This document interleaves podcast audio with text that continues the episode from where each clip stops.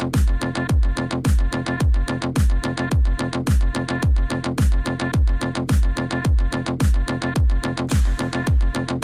estamos de vuelta con las Bastarrillas nuestra. Bienvenidos a este tercer bloque.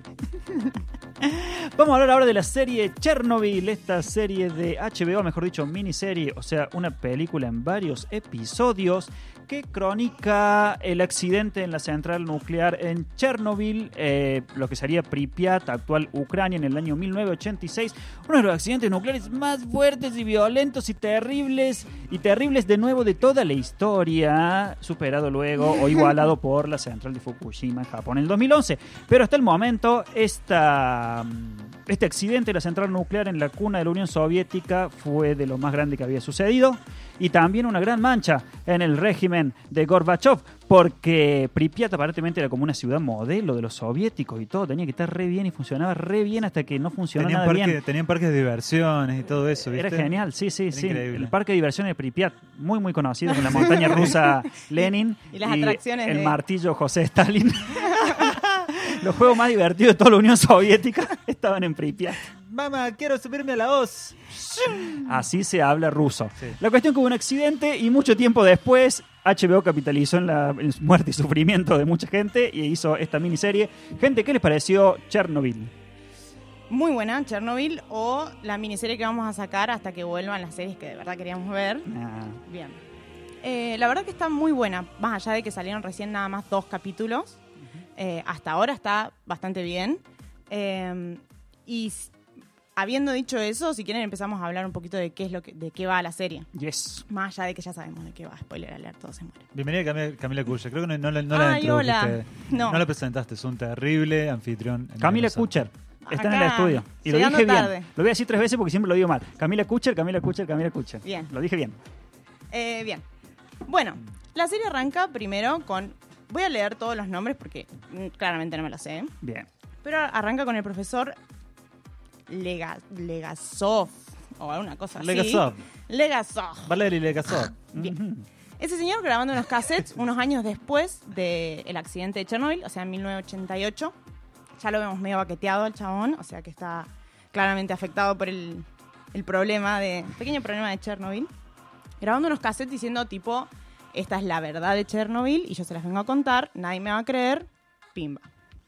Bueno, entonces sabemos que el chabón está grabando la real realidad de Chernobyl y cuenta un poquito sobre, nombra algunas, algunos personajes muy importantes, digamos, como el tipo que estuvo a cargo de la central el día del accidente. Ujú. Ese tipo no debería haber ido a trabajar ese día porque la verdad que se mandó cualquiera.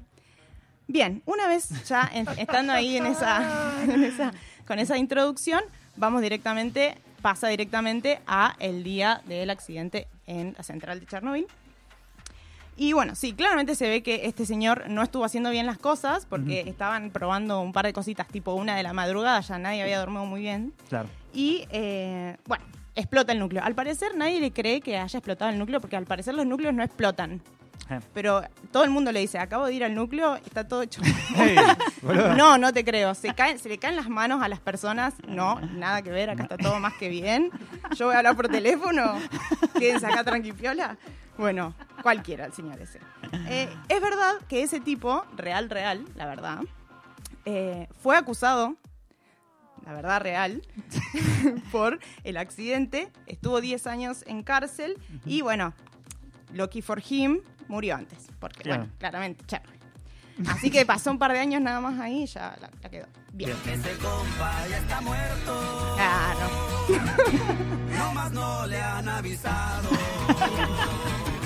Perfecto. Y esa música se escucha posta en el programa. Esa música Sí. está durante muchas partes del. Es muy raro, me, me desconcertó. Sí, sí, pero bastante, da bastantes explicaciones. Bueno, bueno, durante los primeros dos capítulos es muy corto todo lo que podemos llegar a decir sobre la historia que hasta donde se ha visto hasta ahora, porque solamente hay dos capítulos y es la madrugada del accidente y el día siguiente. Todo pasa demasiado rápido, pero bueno, pasan demasiadas cosas. Resulta que no queremos quedar mal con el mundo, así que vamos a hacer como que esto no pasó. Y no vamos a decirle a nadie, no vamos a hacer nada. Y están toda la madrugada del primer día eh, viendo a ver cómo van a tapar el, el error. Se barajan ahí unas cosas de que pudo haber sido un ataque terrorista, una bomba, pim pam. No, ese señor, Legasov, creo. Ah, no. Diatlov. Diatlov fue el, el Ahí culpable. te le digo con un acento ruso. Dale, por favor. Ah, espera que se me, se me- equivoqué de, de, Demasiado de tarde. pestaña. Vamos. ¿Eso es ruso? ¿No? Bueno, vale. No, pero nadie habla ruso. Eso es algo que me molesta muchísimo. Uh. Porque es de HBO Estados Unidos y Londres. Y ninguno de los personajes habla ruso. Es muy siquiera una- raro. ni siquiera un acento. con No, las noticias. No, no, pasan. Pero me parece mucho más preferible que no hablen ruso a que hablen inglés con acento ruso. Eso Sí. es Ah, lo sí, peor. Sí, sí, sí. sí. O que traten de hablar ruso. Y Sí, digan cualquier bueno. cosa. Sí. Bueno. Porque el ruso es difícil. Sí. Bueno, y Vodka, sí, vodka, Boris yo, según mi poca experiencia tal vez, yo no conozco a ninguno de los personajes, solamente a uno que trabaja bastante con Lars von Trier. De ahí lo ¿Actores? conozco. Ajá, Ah, el está actor. el que hace eh, del físico nuclear este que Stellan decías, Skarsgård. Claro. El que hace de Boris Sherbina. No, no, este Sherbina. No, no, no. Boris primero. es un funcionario. Yo digo el, el físico Legasov. nuclear. Ah, Legasov sí. eh, eh, Jared Harris. Mad Mm. Men y The Mm. Crown. Muy buen Ah. actor, me Sí, gusta. también actuó en. mm, Bueno, Fringe. eh, Sí, es un actorazo. Jared Harris es un actorazo. Es, es, es inglés. No creo, sé si a uno le va a pegar porque siempre este actor que va a decir, qué bien actuó este tipo y después te lo olvidas. Sí, sí, sí. Ah, hizo de eh, Moriarty en Sherlock Holmes 2, un juego de Ah. sombras. Ahí va. Saludos a él. Bueno, Bueno, entonces olvidemos todo lo que acabo de decir. Claramente yo no sabía. no, solo conocemos a dos de 45, Sí, sí, sí. así Ok, que tenéis ok. razón. Bueno, hay uno que se parece mucho a Patterson, ¿lo viste? ¿Al que hizo de Eh, Patterson? eh, ¿No? ¿Qué hace en la serie? Se muere. Ah, puede ser. uno de los primeros. También está Bueno. la extra de Game of Thrones. Ah, después Ah, la- está la madre- las la madre dos, que los termina, dos sí, extra de Game sí. of Thrones, que en realidad es uno es el viejo. ¿Cómo se llama este señor viejo que aparece? El maestre de Winterfell, Ahí no va. recuerdo cómo se llama. Bien. Bueno, está ese personaje también que hace como el, el- el- ¿cómo se llama este? Slow clapping, pero con el con el bastón para Ah, poder es- llamar la ah, atención. es el viejo Ese que... señor. Sí, ahí está. Bueno, El viejo durante- que... el viejo ese que sí. Sí. Eh, bueno, durante la primera noche pasa esto. Todos dicen, no vamos a decir nada, vamos a quedarnos calladitos, que seguramente esto se va a olvidar dentro de poco. Ujú. Y eh, llaman a los bomberos, llaman a la gente del turno de la mañana, pimba. Hacen un despliegue de medios increíbles. Mientras tanto, las cabecitas se juntan para decir cómo vamos a tapar el quilombo. Y como no avisan nada, la gente sale a la calle a bailar abajo de la radiación, a decir qué lindo, una aurora boreal en mi cocina, estamos Mm, todos mm, choches. mm. Mm. Y vos decís... mm, Eso mm. no es normal. bueno, la gente baila bajo la radiación, no importa nada. Entonces durante el primer día ya te das cuenta y ahí empiezan a tirar eh, esto que me parece muy importante, bastante interesante, Mm. sobre el villano, digamos, de la serie, que es esta como radiación silenciosa, este villano sutil que va metiéndose por todos lados, que no sabes dónde está, pero en un momento vos estás charlando con el Emi y el Emi se le cae la cara. Entonces es como aparece de la nada, sabes que está en todos lados, pero no sabes bien dónde y cuándo va a aparecer. Bueno, eso me parece bastante interesante y lo usaron mucho y muy bien con los equipos de detección de, de radiación. Sí.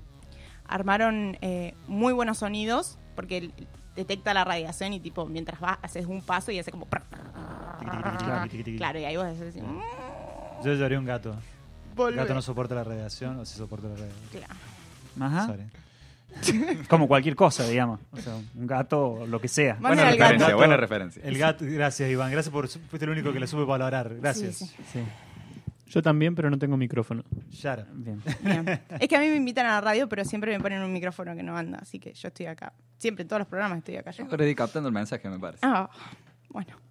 Bueno, y también hacen esta cuestión, más allá del sonido, hacen esta, eh, esta utilización del slow motion, de, del viento, las copas de los árboles, digamos, utilizando todas las cosas que realmente eran una amenaza, más allá de la eh, radiación, en ese momento que era el viento, la lluvia, las cenizas, Claro. el piso en sí. Entonces, eh, me parece que está muy bien utilizada esta cuestión de el villano silencioso, invisible, que se va moviendo entre las cosas y, y aparece. A mí me parece que lo que lograron con esta serie es lo que trató de hacer Shyamalan con... eh, ¿Cómo se The llama Happening. eso? The, Happening. Mm. Mm. Esta serie lo logró a la perfección, que, te, di- que te dé miedo el viento, que es Claro. un verdadero villano. Sí.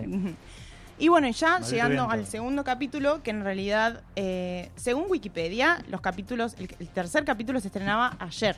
Sí. Mentira, no le creamos a Wikipedia porque en realidad el capítulo se estrena el viernes. Yo como una estúpida caí y entré a buscar el tercer capítulo hoy para verlo. No está. Eh, y ya entrando al segundo capítulo, lo único que sucede es al día siguiente se hace lo que ya se sabe que se hizo, una eva- eh, evacuación de la ciudad entera, utilizando todos los recursos del país posibles. La porque segunda ya caen en la cuenta de que está todo mal y tenemos que sacar a la gente. Y es que sí, porque ya los, los hospitales están colapsando, todos los bomberos están muertos, toda la policía está muerta, entonces estamos como... Me bueno, gustó mucho la secuencia en ese episodio del aviso, que es como que pasa un auto con, un, con parlantes avisando a los ciudadanos que se vayan, eh, con toda la calma y normalidad burocrática que caracteriza Sí. a la Unión Soviética. no se preocupen, dejen sus pertenencias en orden, y el aviso se repite y se repite todo el tiempo mientras vemos las imágenes de los ciudadanos abandonando Pripyat. Me parece que estuvo muy buena toda esa secuencia. De, Claro, que en realidad ellos les dijeron que iba- iban a ser tres días en los que se iban a ir Claro. a alguna ciudad contigua Ujú. a quedarse ahí un ratito hasta que nosotros podamos acomodar una pequeña mínima fuga que hubo. Claro. No le hagan caso a la explosión de anoche, eso no tiene nada que ver. Estamos armando otra cosa nosotros acá. Fueron las celebraciones de algo.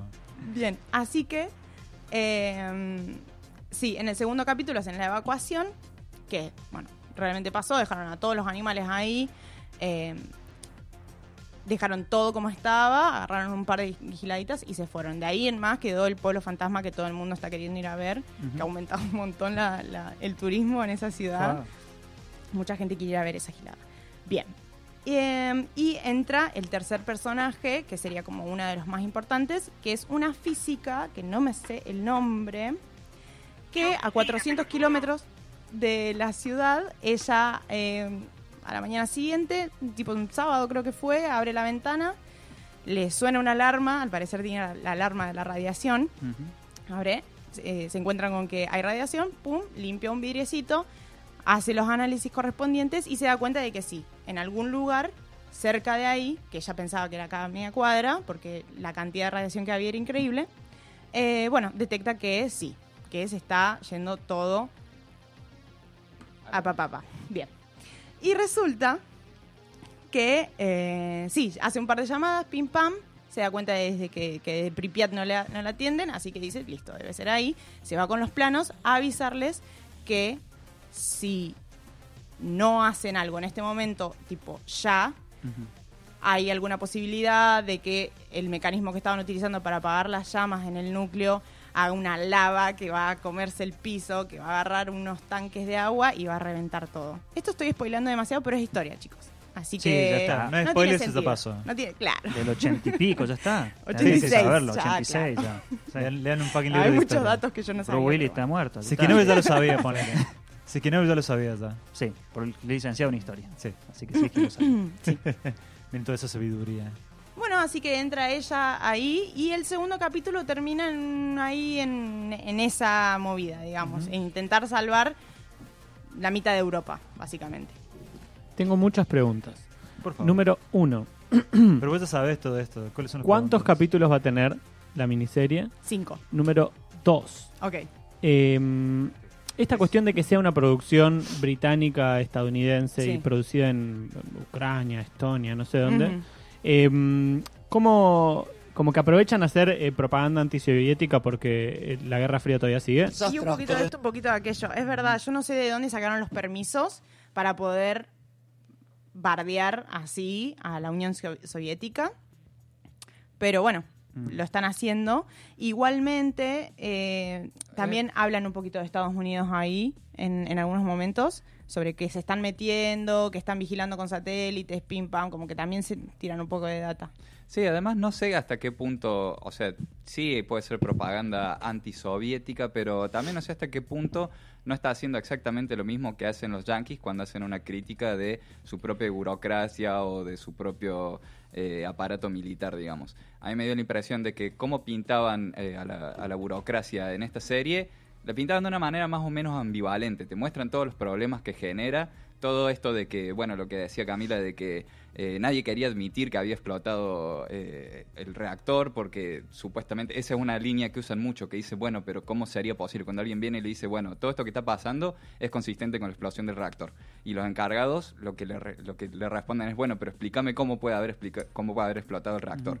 Eh, esa estrategia de negar a través de decir, bueno, pero primero vos me lo tenés que probar algo que ya está sucediendo. Entonces, está eso por un lado, pero también hay muchos personajes virtuosos dentro de esa misma burocracia. Mm. Eh, sobre todo el personaje, tenemos este con el que empezamos, al viejo que es un, eh, que es un físico y que tiene que ir a ver el problema junto con otro tipo que tiene un perfil mucho más militar, que me hizo acordar un- muchos tipos de personajes utilizados en, en Hollywood para representar a los militares, que es como este tipo viejo, duro, eh, que no le gusta que le anden con vueltas, le gustan las cosas claras, qué sé yo. Y yo pensé, ah, bueno, este va a ser el cabeza de tacho que va a representar al Estado y lo va a cagar toda. Y al final no, parece ser un tipo que eh, es bastante más con los pies sobre la tierra de lo que uno podría haber pensado al principio, no es un completo maniático. Pone en su lugar a los dos que estaban a, cargo en ese entonces, que estaban haciendo las cosas para la mierda. Eh, y después me llama la atención que después de que pone en su lugar a estos dos personajes, dice, bueno, el físico le dice, tendremos que hacer tal cosa, y el tipo le dice, bueno, pero esa es una decisión mía. Y el físico le dice, bueno, tómala, y dice, ah, no, no sé, no puedo. Y le dice, bueno, pero ¿cómo? ¿No era una decisión tuya? Entonces, por un lado, sí hay una crítica a la burocracia, pero me parece que es una crítica totalmente justificada y que es hi- históricamente real, digamos, eh, pero no es tan duro con eh, las personas que ejercen esa burocracia. Sí, y tiene, tiene buenos momentos, que como decía Iván, la crítica está efectivamente puesta en la burocracia, principalmente en el primer episodio, en donde en el momento que decía Camila que se reúnen como lo que sería la asamblea del pueblo de Pripyat para ver qué hacemos con esto, eh, básicamente están en completa negación y tenemos ahí sí un momento de, tal vez no crítica al, sistema soviético, pero tal vez ideológico, cuando uno de los personajes dice, no, esta ciudad tiene el nombre, esta planta tiene el nombre de Lenin, así que de acá tenemos que confiar en el Estado, el Estado nos va a salvar, así que todo está bien. Ahí puede haber un poco de crítica, pero eh, tiene momentos heroicos de sus personajes, principalmente uno en donde mm, unos trabajadores tienen que ir y meterse básicamente en el lugar que está infestado totalmente de radiación y asumen ese cargo y ese peso simplemente por la simple razón de que los convencen diciendo lo tenemos que hacer porque es la única que tenemos que hacer y solo lo pueden hacer ustedes, digamos. Y se hacen cargo inmediatamente y no hay mucha discusión sobre eso. Así que hay mucha nobleza dentro de, de la crítica mayor. Con la salvedad, perdón, y lo voy a decir, tal vez por momentos sí puede haber algo que se usa mucho, que es esto como el valor del individuo por sobre la institución. Como que hay individuos nobles dentro de una institución que está medio como que no funciona. Eso sí puede ser una pequeña crítica. Pregunto porque por otras producciones, no es porque yo sea pro-soviético, pero... Mm. eh, Dirty. You dirty comic. Eh, pero, eh, no, pero como que es como que de repente el, el personaje que está ahí en el medio de repente dice, oh, cómo me gustaría comprar cosas como en el occidente, como en occidente. No digo que pase literalmente eso, pero hay muchas producciones en las que es como todo bastante pedorro en ese sentido. Entonces, como yo no la vi, pregunto cómo, cómo está manejado eso, porque son, es toda una producción yankee e inglesa a- hablando de algo que, bueno, está bien, tres años antes de la caída del muro, pero y la disolución de la, de la Unión Soviética, pero que bueno, que igual puede estar como cargado de subtexto ideológico innecesario para, para la trama, pero No, no me necesario que- para la ideología capitalista. No, no me parece que sea el caso con esta serie en Mm, particular. No. Lo podés leer. Yo digo que, o sea, cualquier producción, y, y es una producción que sí tiene una carga política porque toda la tiene y este específicamente la tiene, podés leer algo de eso si lo querés, pero me parece que son lo suficientemente sutiles y está lo suficientemente bien escrita como para no tener esas, no caer en esas obviedades que mencionas en otras producciones donde claramente es una propaganda antisoviética. Creo que no es el caso en, esta producción. Me gustaría destacar eh, los efectos de terror que tiene esta serie. No es una serie de terror, pero podrían haber hecho una muy buena serie de terror con esto, con el elemento que describía Camila del el- este enemigo invisible y omnipresente. Y hay un muy buen uso de los sonidos, como decías, pero también hay un excelente uso de la música. La música de esta serie, que es lo que, lo que acabo de poner ahora. No, no es esto. ¿Es esto? La música de esta serie me, me pone los pelos de punta. Eh, está hecha todo con mucho, muchos bronces, grandes Sí. bronces que te hacen pensar en tuberías oxidadas, en agua Muy corriendo. ambiental, digamos, Sí, sí, muy sí. ambiental. Sí, y también tiene como estos eh, subidas y bajadas de volumen en, en la música que te hacen pensar como en una especie de radiación. Es como si hubiese un permanente sonido de... Sí, sí, sí. Y no solamente la, música, creo que es también lo- los filtros, el- los colores que usan para la serie que te hacen sentir un poco enfermo. Claro, Te sí, deja sí. como una paranoia. de solamente que- por el tráiler vi eso. Toda la gente es, es gris. La gente es gris. ¿entendés? Parece enfermiza. ¿Eso? Eso. Está muy bueno Sí, esa. muy bueno. Ah, eh, la científica que hacías es Emily Watson, eh, una actriz dentro de todo conocida. Y me encontré dentro del elenco, así, da- dato curioso nada más, Eh, Barry Keoghan, que hace de Pavel, un eh, civil eh, que sirve como liquidador, no sé qué, lo, lo- lo describen de esa forma, pero va a actuar en la adaptación de Y el último hombre, que el otro día el Manu Mm. Córdoba estuvo hablando acá de, esa, de ese, de ese cómic que va a ser una serie. Nota aparte, perdón. Genial, todavía no ha aparecido, pero genial. Ah, sí, bueno, ya lo van a hacer. Pensé que era el que decías que se parecía a Patterson, porque tiene una onda así rara la cara. No, ese chabón ya se murió, creo. Ah, ok. Oh. Van a mucha pobre radiación. Mucha radiación. Mucha gente murió. no es como Game of Thrones que necesita una boda rara. No, hay que radiación por todas partes y la Sí, gente sí, se sí, muere. Eh, Pasa así, pasa en la vida. Pasa en la Este, mm, Bien, recomendamos Chernobyl, creo. sí, Creo que- Sí, va a estar hasta el 5 o 6 de junio nada más. Sí, la remil recomiendo y creo que el nivel ideal para entrar a ver la serie, el nivel de conocimiento sobre el acontecimiento de Chernobyl, es el nivel con el que entré yo, que es prácticamente cero. Mm. Eh, explotó el reactor, la gente salió medio deforme, sucedió en la Unión Soviética. Eso era todo lo que sabía. Claro. Y está muy bueno porque cuando si entras con esa información se genera como cierto suspenso. Por Claro, ejemplo, intriga, cuando, intriga, sí, sí. cuando ves la escena donde está toda la gente, cuando no sabes exactamente cuál fue el alcance del fenómeno, ves la escena donde está la gente bañándose en las cenizas del reactor y decís, bueno, sí.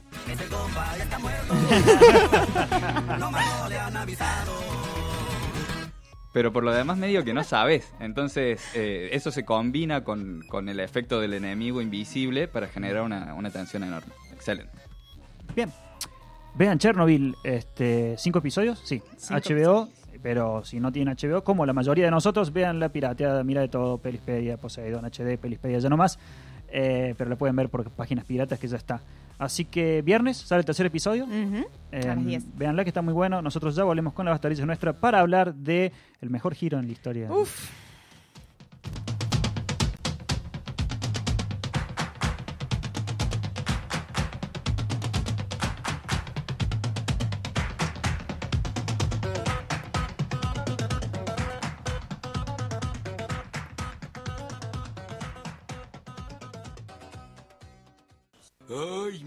Estos sábados de flojera. Es más.